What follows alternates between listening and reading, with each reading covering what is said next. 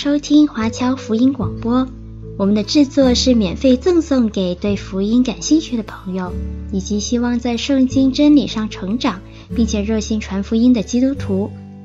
您可以透过电话和电邮向我们索取，或浏览我们的网站 cgbconline.org 来了解我们的最新资讯和制作。您也可以在 Apple Podcast、Google、Spotify 以及 SoundCloud 等各大 Podcast 平台的手机应用程式上搜索 CGBC Online 或加拿大华播来收听华播的制作。我们也欢迎您以自由奉献的方式来支持我们的事工。再次感谢您的收听。听说七八十年代的大学生是世界上最幸福的学生，因为一旦考进大学后总能毕业，而且毕业后还能够包分配工作，所以是典型的天之骄子，是最幸福的。刚信主的时候，我以为基督徒的天路就是这样：先是听到福音后的纠结，是否要受洗；一旦受洗后，就进入了童话故事的结尾。一个大团圆的结局，就是此生一定神的恩典祝福满满，最后总能进天堂。大家小时候玩过滑梯吗？有没有试着倒爬过滑梯？特别是那种比较长的，啊，比如这滑梯有十层楼高，几百米长，倒爬滑梯非常危险，小朋友千万不要尝试。如果因为焦虑与恐惧想中途放弃，如果因为疲惫而松懈，就立刻会被地心引力抓住，急速下滑，最后摔个狗吃屎。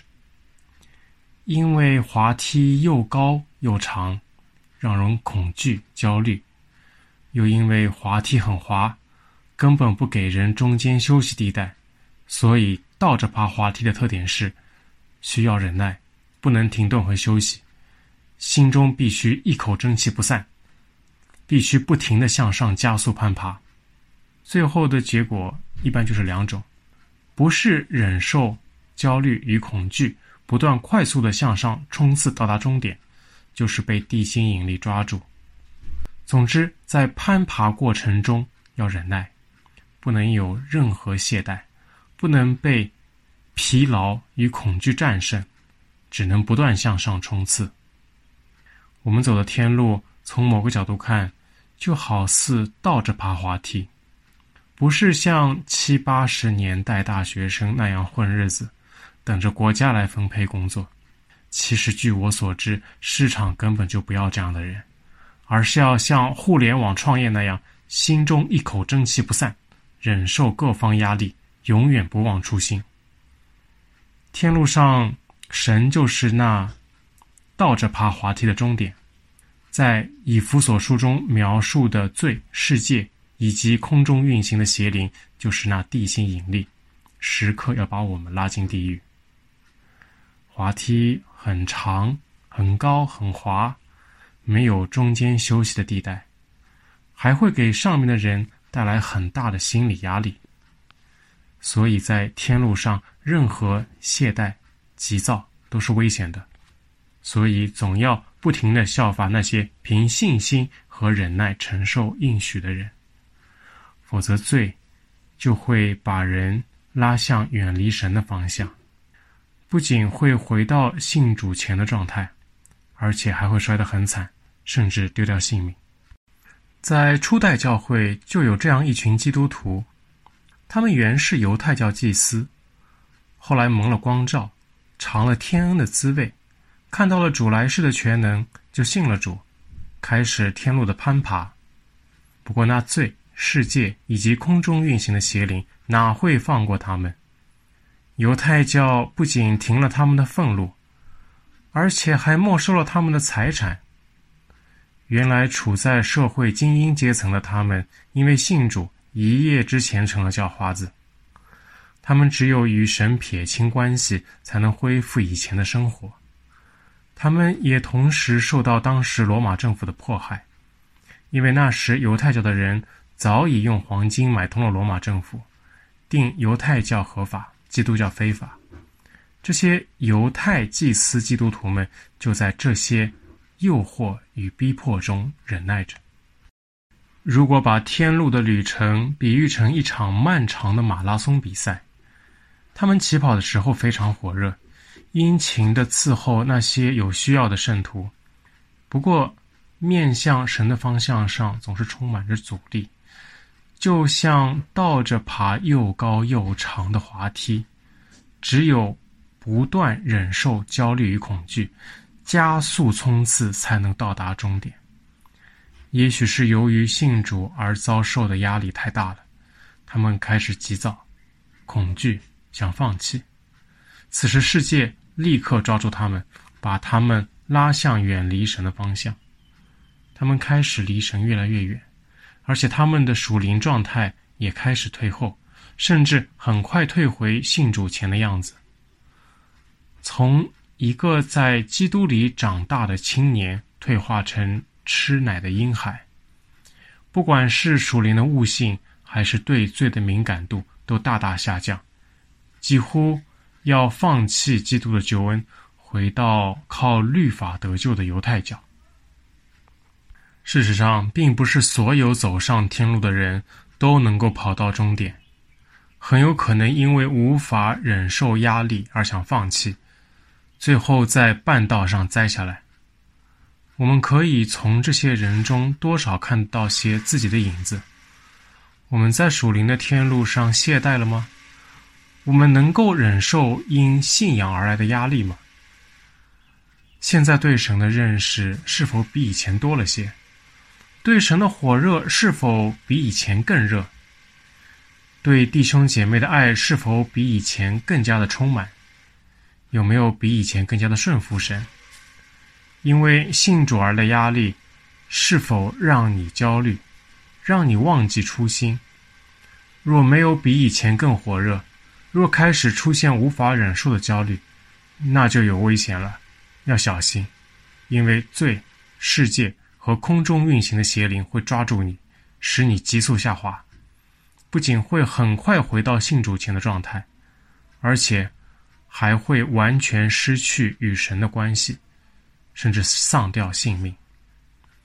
在希伯来书五章十二节到六章十九节，就给了我们这样的一个警告：不要以为受洗以后在教会里泡着泡着就能够进天国，而是要不断忍受焦虑，向前冲刺，总要效法那些凭信心和忍耐承受应许的人。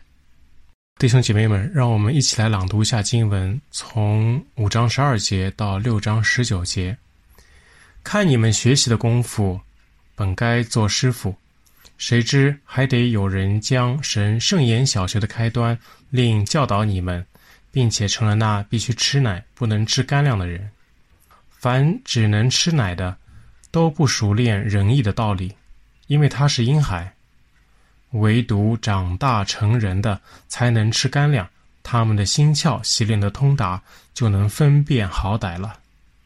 所以，我们应当离开基督道理的开端，竭力进到完全的地步，不必再立根基。就如那懊悔死刑、信靠神、各样洗礼、按手之礼、死人复活以及永远审判各等教训。神若许我们，我们必如此行。论到那些已经蒙了光照、尝过天恩的滋味，又与圣灵有份，并尝过神善道的滋味，觉悟来世全能的人，若是离弃道理，就不能叫他们从新懊悔了，因为他们把神的儿子重钉十字架，明明的羞辱他，就如一块田地屡次吃过屡次下的雨水，生长菜蔬，合乎耕种的人用。就从神得福；若长荆棘和蒺藜，必被废弃，尽于咒诅，结局就是焚烧。亲爱的弟兄们，我们虽是这样说，却深信你们的行为强过这些，而且近乎得救。因为神并非不公义，竟忘记你们所做的工和你们为他名所显的爱心，就是先前伺候圣徒。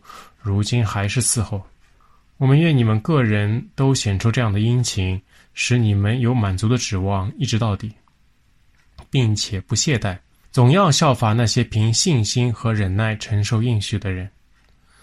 当初神应许亚伯拉罕的时候，因为没有比自己更大的可以指着启示的，就指着自己启示说：“论福，我必赐大福给你；论子孙，我必叫你的子孙多起来。”这样，亚伯拉罕既恒久忍耐，就得了所应许的。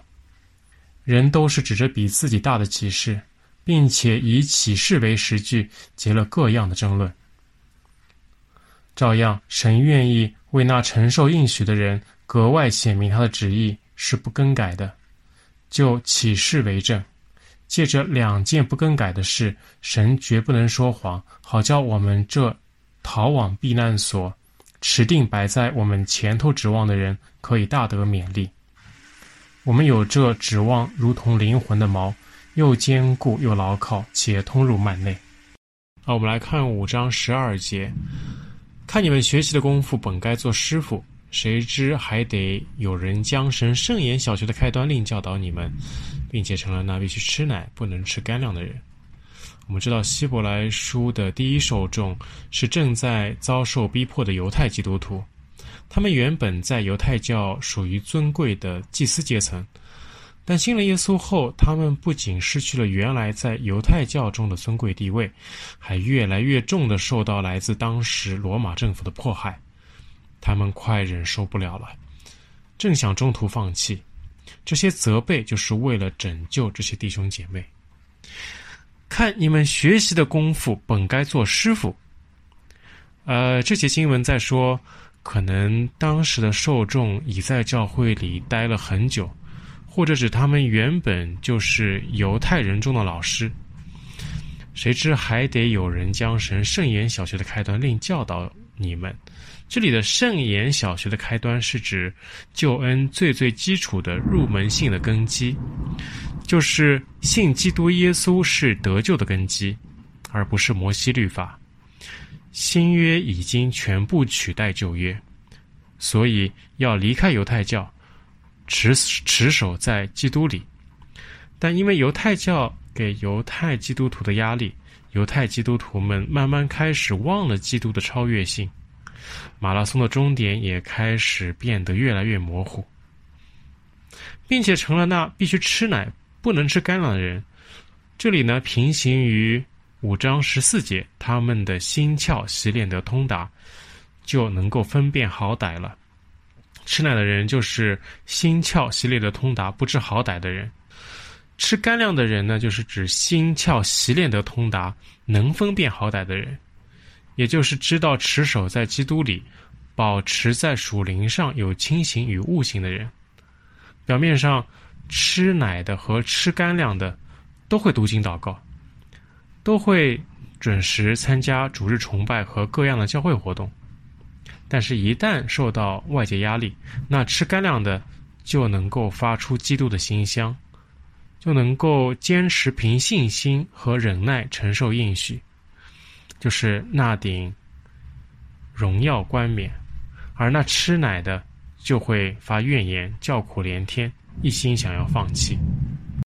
五章十三节，凡只能吃奶的，都不熟练仁义的道理，因为他是婴孩，满脑子被属世的忧虑缠绕，失去属灵上的清醒与悟性，那就是婴孩。如同撒种的比喻中，那些心中的道被思虑挤住的人，因为教会内的男女比例严重失调，找不到高富帅。如果任凭让这思虑把心中的道挤住，必定会像沙漠中的以色列人那样，倒闭在旷野。越是在这样的情况下，就越要熟练仁义的道理，就是要坚持凭信心和忍耐承受应许，承受那顶荣耀的冠冕。原本父母眼中的骄傲，老师眼中的宠儿，因为信主后成了世人眼中的渣子。这样的落差的确很让人难受。如果任凭让这思虑把心中的道挤住，那就会永远成为婴孩，永远不会懂得仁义的道理。大家有没有听说过宋尚杰博士的见证？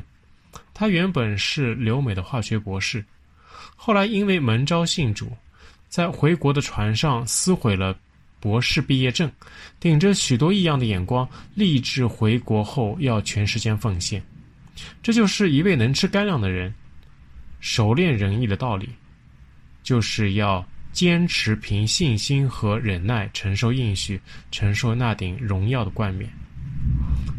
那些原本在国家机关里吃着俸禄、拿着皇粮的弟兄姐妹，信主后必须要离开当下当下的舒适区，是隐藏自己的信仰，还是为主在社会上做见证？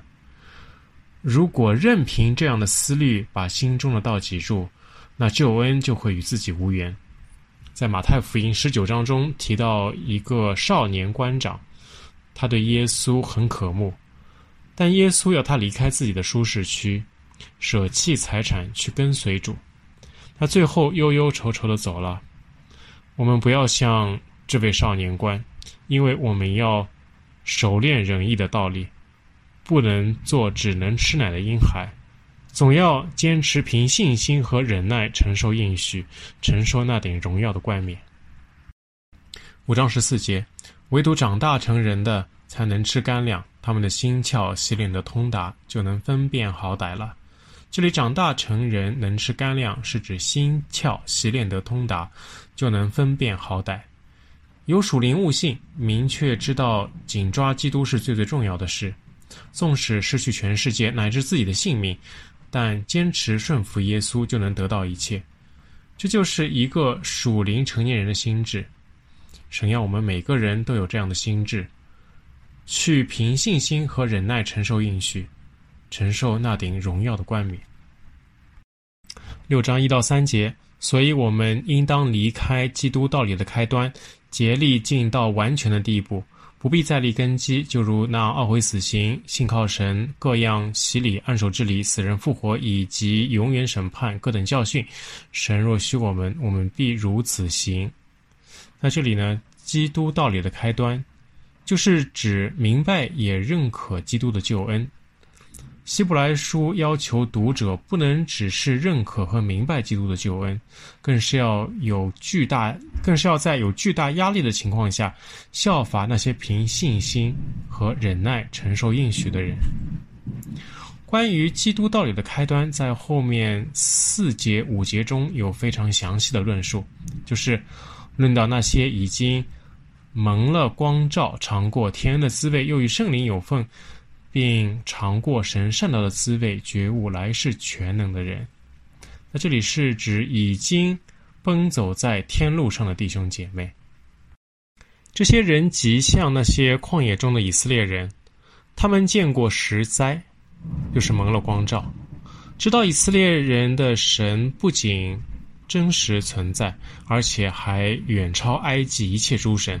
他们也尝到了天恩的滋味，就是得到神的帮助，掳掠埃及人，还吃到神亲自提供的水和食物。他们在旷野中四十年，衣服鞋子都没有坏，是因为圣灵无时无刻、无所不在的保守。这就是他们与圣灵有份的证据。他们受了摩西律法，就是尝到神善道的滋味。他们也觉悟了来世全能，知道死后要受神的审判。不过，这样的程度只是天路的开始。神希望他的儿女在前有红海、后有追兵的绝境中，能效仿那凭信心和忍耐承受应许的人。神希望他的儿女能够在沙漠暴晒行军三日，最后在面对苦水的绝绝境中，能效法那些。凭信心和忍耐承受应许的人，神希望他的儿女在旷野没有水和食物的绝境中，能效法那些凭信心和忍耐承受应许的人。神希望他的儿女在不知道摩西何时下西奈山，甚至不知是死是活的情况下，能效法那些凭信心和忍耐承受应许的人。我们也是如此。把持不住个人情感，要与外邦人同负一轭。那圣经读的再多再熟，祷告祷得再溜也没用。与基督的福音相比，还是觉得个人在社会上的发展更重要。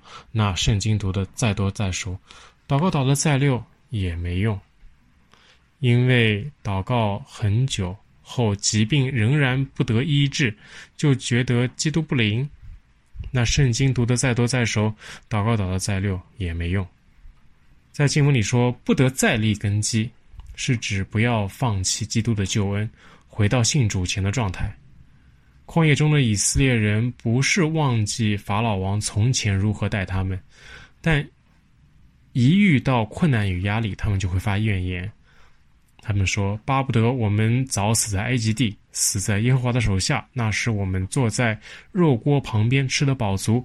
你们将我们领出来，到这旷野，是要叫这全会众都饿死啊！”遇到压力和困难后，以色列人不仅不懂得忍耐，而且还想重回埃及，重新被法老王奴役。当时的犹太基督徒也面临相似的困境，他们。遇到来自犹太会堂和罗马政府的压力后，就一心想离开耶稣的救恩，回到以前的犹太教。后面经文里说，就如那懊悔死刑、信靠神、各样洗礼、按手治理、死人复活以及永恒审判各等教训，这里是指犹，就是指犹太教，也就是基督之外的救恩观。我们无需了解。犹太神学中的细节，只需要知道基督外的救恩观一定使人不得救。最后经文里说：“神若许我们，我们必如死刑。”这里是指在天路上千万不能回头。路加福音九章六十二节里说：“耶稣说，手扶着犁向后看的，就不配进神的国。走天路就如同。”倒着爬一个又高又长的滑梯，爬得越久，爬得越高，爬得越久就越高，爬得越久就越难坚持。如果想要中途放弃，那会有什么结果？在第六节就给出了答案：若是离弃真道，就不能叫他们从心懊悔了，因为他们把神的儿子重定十字架，明明的羞辱他。这是一条非常。严厉的警告：信了耶稣后，还想要退回世界，那就是羞辱至高神，就再也没有救恩为这样的人存留，因为这样的行为就是藐视救恩、藐视耶稣的十字架。如此对至高神的羞辱，就如同对十字架上刑犯的羞辱。神是不会再救这样的人了。所以中途退后就等于永远错过救恩。七节八节，就如一块田地，吃过屡次下的雨水，生长菜蔬，合乎耕种的人用，就从神得福；若长荆棘和蒺藜，必被废弃，尽于咒诅，结局就是焚烧。耶稣在马太福音十三章分享过一则撒种的比喻。耶稣把人心比成一块可耕种的田地，如果心田里有好土，那就会结出有经济价值的菜蔬；但若撒在石头上，听了道后，当下也许会欢喜领受，不过只因心里没有根，不过是暂时的；及至未到遭了患难，或是受了逼迫，立刻就跌倒了。这里的经文好像是对耶稣教训的回应。那些不懂得凭信心和忍耐承受应许的人，就好像心田里只有石头，没有根。第九节，亲爱的弟兄们，我们虽是这样说，却深信你们的行为强过这些，而且近乎得救。刚才说了被盗，或是再立根基的严重后果。但对于当时的希伯来基督徒而言，他们只是在被盗的边缘，实际上还没有被盗。经文里说：“深信你们的行为强过这些”，是指你们现在吃奶婴孩的行为要远强过被盗。那近乎得救呢，就是指吃奶的婴孩其实不算得救，只有能吃干粮的人才算得救。不过吃奶的婴孩。离变成吃干粮的程度并不远，所以是近乎得救。十节、十一节，因为神并非不公义，竟忘记你们所做的工和你们为他名所显的爱心，就是先前伺候圣徒，如今还是伺候。我们愿你们个人都显出这样的殷勤，使你们有满足的指望，一直到底。希伯来书的信息是为了挽回这群希伯来基督徒，并不是论断他们。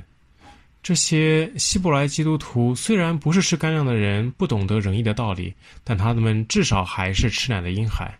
现在作者正面的肯定了这些吃奶的婴孩，他们不仅接受了解基督的救恩，而且还结出了爱心的果子，就是持续的伺候圣徒、侍奉教会。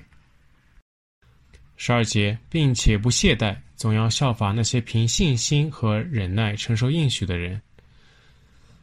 呃，这些都是好的，不过还不够，神还要他们做吃干粮的人。只有能够经受住逼迫和患难的生命，那些凭信心。和忍耐承受应许的人才是合格的。十三到十五节，当初神应许亚伯拉罕的时候，因为没有比自己更大可以指着启示的，就指着自己启示说：“论福，我必赐大福给你；论子孙，我必叫你的子孙多起来。”这样，亚伯拉罕既恒久忍耐，就得了所应许的。神要他的儿女。都能够做有能够凭信心和忍耐承受应许的人。那什么样的人才算是凭信心和忍耐承受应许的人呢？作者给了我们这样的一个榜样，他就是亚伯拉罕。亚伯拉罕是在创世纪十一章出场的。亚伯拉罕全家出加勒底的乌尔，往迦南地区。这是因为神在十二章对亚伯拉罕说：“耶和华对亚伯拉罕说，你要离开本地、本族、本家，往我所要指示你的地去。我必叫你成为大国，我必赐福给你，叫你的名为大。你也要叫别人得福。为你祝福的，我必赐福于他；那咒诅你的，我必咒诅他。地上的万族都要因你得福。”经文当中说成了大国，意思就是神许诺给亚伯拉罕许多后嗣与土地。这是神亲自给亚伯拉罕的第一次应许。在旧约中，神对犹太人的应许基本就是后嗣与土地；在新约中，神给我们的应许就是那顶荣耀的冠冕。后来在去迦南地的路上，七十五岁的亚伯拉罕经过示剑。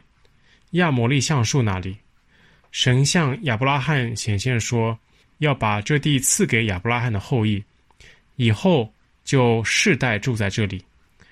不过那时迦南地闹饥荒，亚伯拉罕不得不忍耐，曲线救国，冒着老婆被调戏的风险，先去埃及暂居。后来呢，又回到了迦南地。经过这番折腾后，亚伯拉罕没有后嗣，也没有土地。此时，在创世纪十三章，神为亚伯拉罕打气说：“从你所在的地方，你举目向东西南北观看，凡你所看见的一切地，我都要赐给你和你的后裔，直到永远。我也要使你的后裔如同地上的沙尘那样多。人若能数算。”地上的沙尘才能够数算你的后裔。你起来，纵横走遍这地，因为我必把这地赐给你。这是神亲自给亚伯拉罕的第二次应许。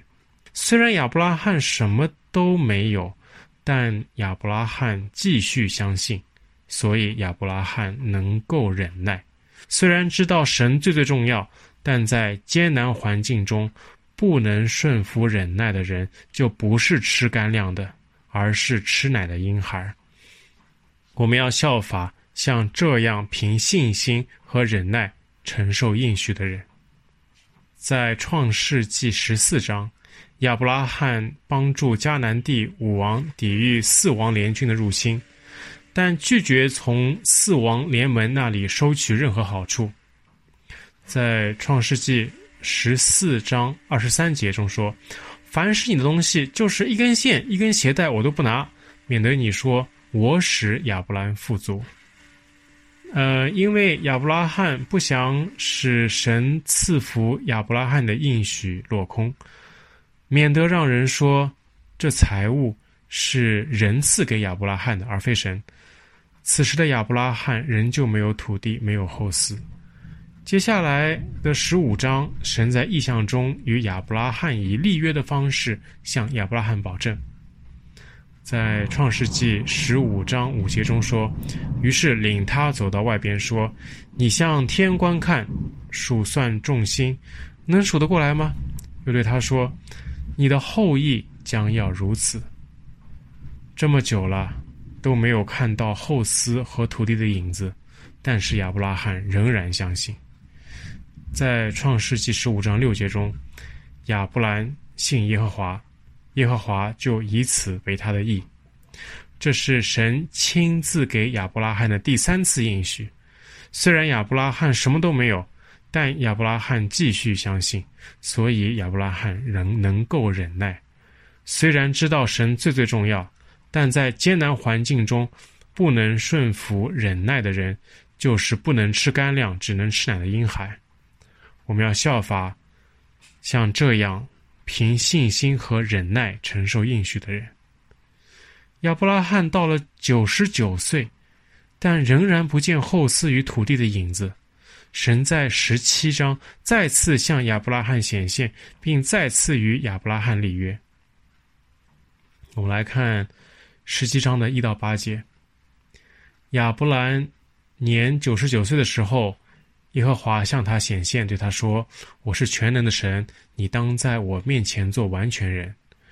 我就与你立约，使你的后裔极其繁多。”亚伯兰俯伏在地，神又对他说：“我与你立约，你要做多国的父。从此以后，你的名不再叫亚伯兰，要叫亚伯拉罕，因为我已经立你做多国的父。我必使你的后裔极其繁多。”国度从你而立，君王从你而出。我要与你，并你世世代代的后裔，坚立我的约，做永远的约，是要做你和你后地后裔的神。我要将你现在的寄居的地，就是迦南全地，赐给你和你的后裔，永远为业。我也必做他们的神。亚伯拉罕仍然坚定地相信神，虽然还是没有看见子嗣和土地的影子。这是神亲自给亚伯拉罕的第四次应许。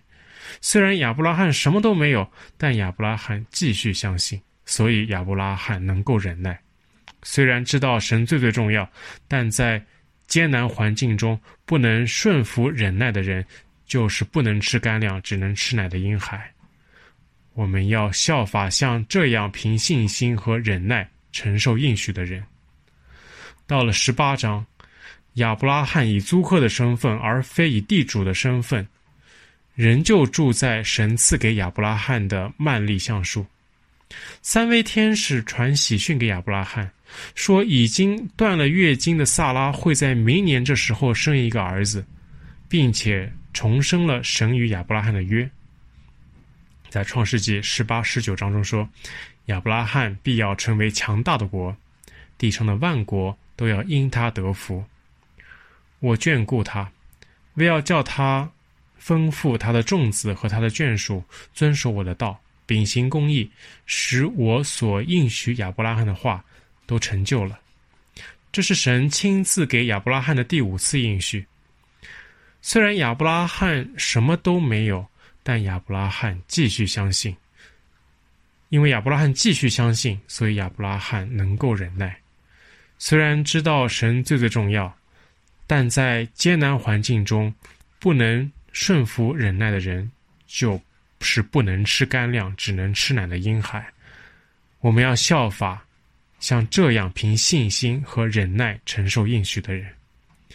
到了二十一章，亚伯拉罕一百岁的时候才得了以撒。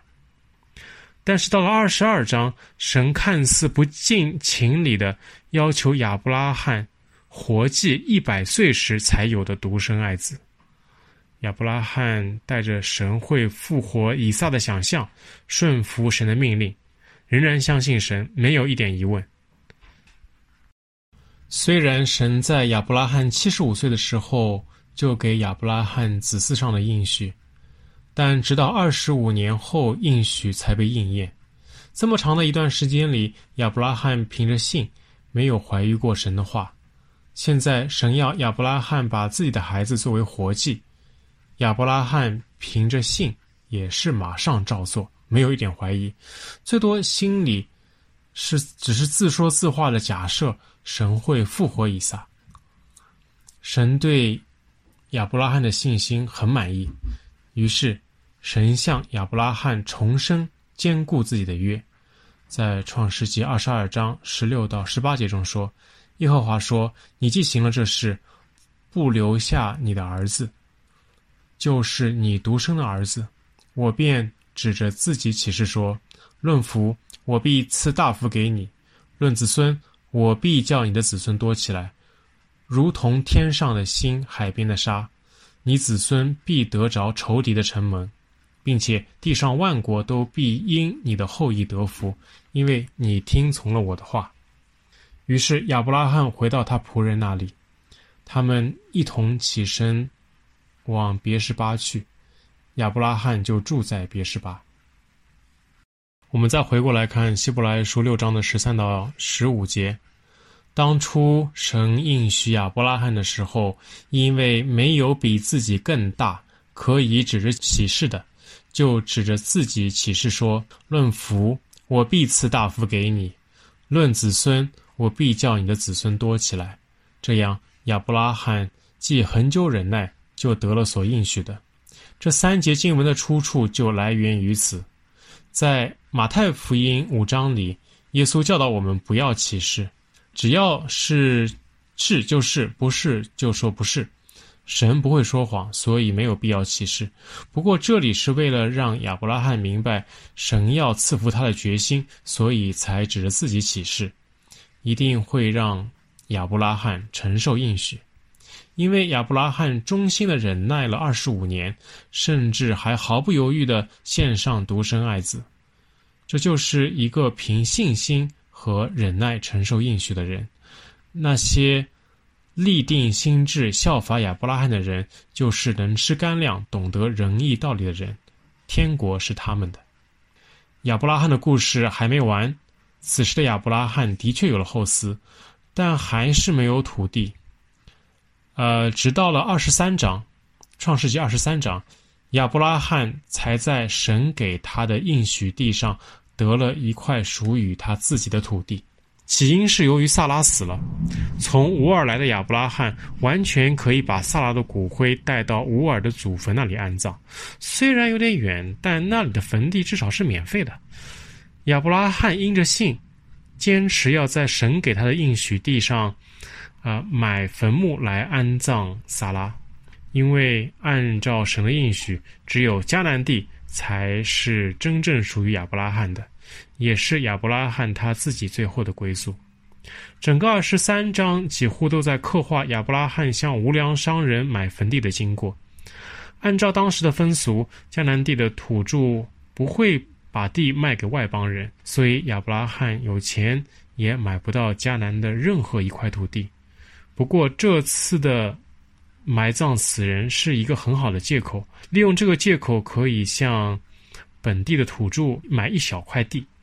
大家都知道，买东西的时候千万不能让别人看出你非常的猴急，否则很容易被对方狠狠地斩上一刀。呃，不过亚伯拉罕真是非常渴望做成这笔买卖，因为因着信，他知道他和他的子孙必须最后归于神赐给他的应许地。我们来看二十三章第七节，这里就说亚伯拉罕就起来向赫人下拜。为何下拜呢？就好像用身体的语言在说：“啊，求你了，快把这块土地卖给我吧！”你看十二节这里说，亚伯拉罕就在那地的人民面前下拜，嗯、就是说谢谢你们能够把这块地卖给我，不管是什么样的价钱都可以。呃，老实说，我从来没有见过这么买东西的，买家会在卖家面前下拜，好像在买新冠病毒疫苗一样。呃，卖家当然不是什么善茬。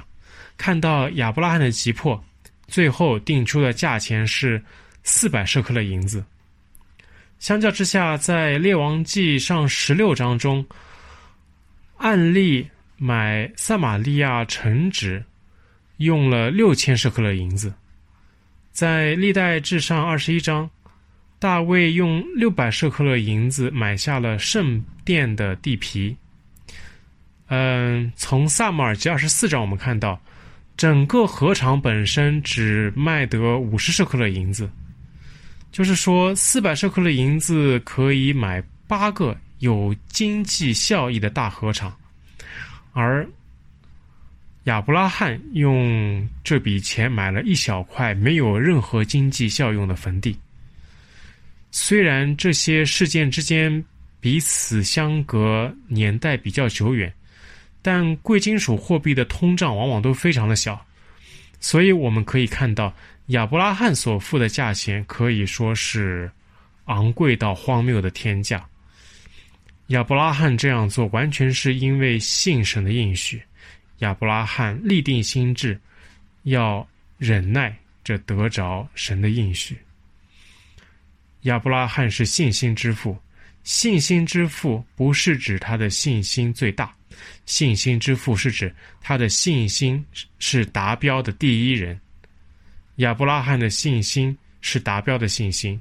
以后所有走天路的弟兄姐妹都要向亚伯拉罕看齐，都要像亚伯拉罕这样的心，都要像亚伯拉罕这样，凭信心和忍耐承受神的应许，获得救恩。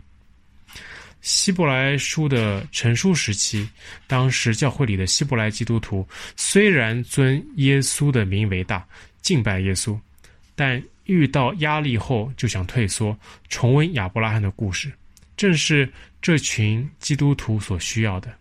要学会忍耐，总要效法那些凭信心和忍耐承受应许的人，成为能吃干粮的人。其实这对以后历史历代的基督徒，对我们都一样。弟兄姐妹们，你们在信仰上遇到压力了吗？你们在与罪的搏斗上遇到困难了吗？要信神，就是要学会忍耐，不放弃，成为吃干粮的人，而不是婴孩。如果有找对象的弟兄姐妹，任何情况下都不要考虑未信主的。总要效法那些凭信心和忍耐承受应许的人，不要只会在主日敬拜神。如果有受到身边的家人或朋友拦阻来教会的弟兄姐妹，绝对不能做出任何妥协。总要效法那些凭信心和忍耐承受应许的人，不要觉得只要心中有神就万事大吉。如果有因为信仰而失去工作或被断财路的弟兄姐妹，必须要顺服神，顺服到底。总要效法那些凭信心和忍耐承受应许的人，神一定已经为你们预备了更美的生活。如果有与罪搏斗，但始终感觉自己在泥地里打滚的弟兄姐妹，千万不要放弃自己，因为耶稣还没有放弃你。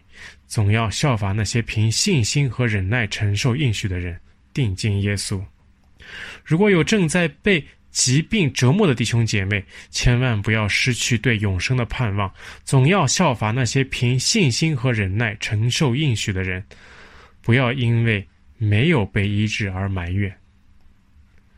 如果有正因为信仰而遭受各种逼迫的弟兄姐妹，千万不要退后，总要效法那些凭信心和忍耐承受应许的人，继续向前。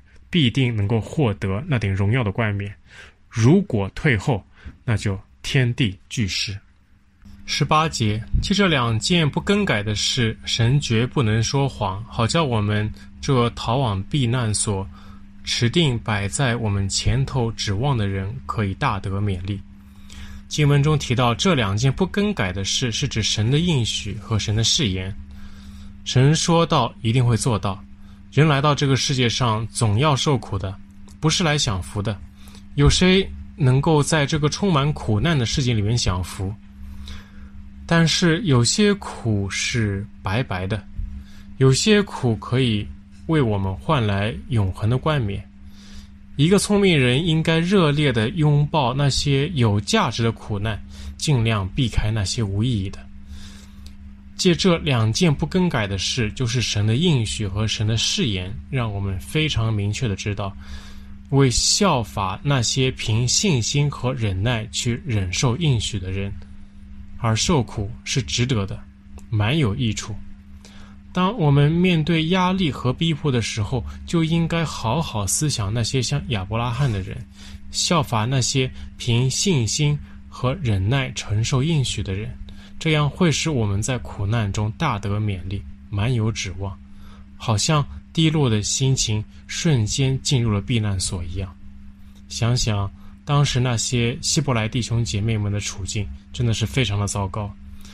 犹太会堂停了他们的愤怒，没收他们的财产，使他们成了叫花子。罗马政府又要逼迫他们，使他们免不了牢狱之灾。如果他们能忍耐，他们就能够得到永恒的冠冕。与永恒相比，这痛苦是至暂至轻的。十九节，我们有这指望，如同灵魂的锚，又坚固又牢靠，且通入幔内。经文中的“通入幔内”是指来到天父面前，得到荣耀的冠冕，最终获得完整的救恩。效法那些凭信心和忍耐承受应许的人。一定能帮助我们顺利的走完天路。我们看神把七十五岁的亚伯拉罕带出乌尔后，经过二十五年，直到一百岁的时候才有了以撒。为要使亚伯拉罕在煎熬和等待中，学会凭信心和忍耐去承受神的应许。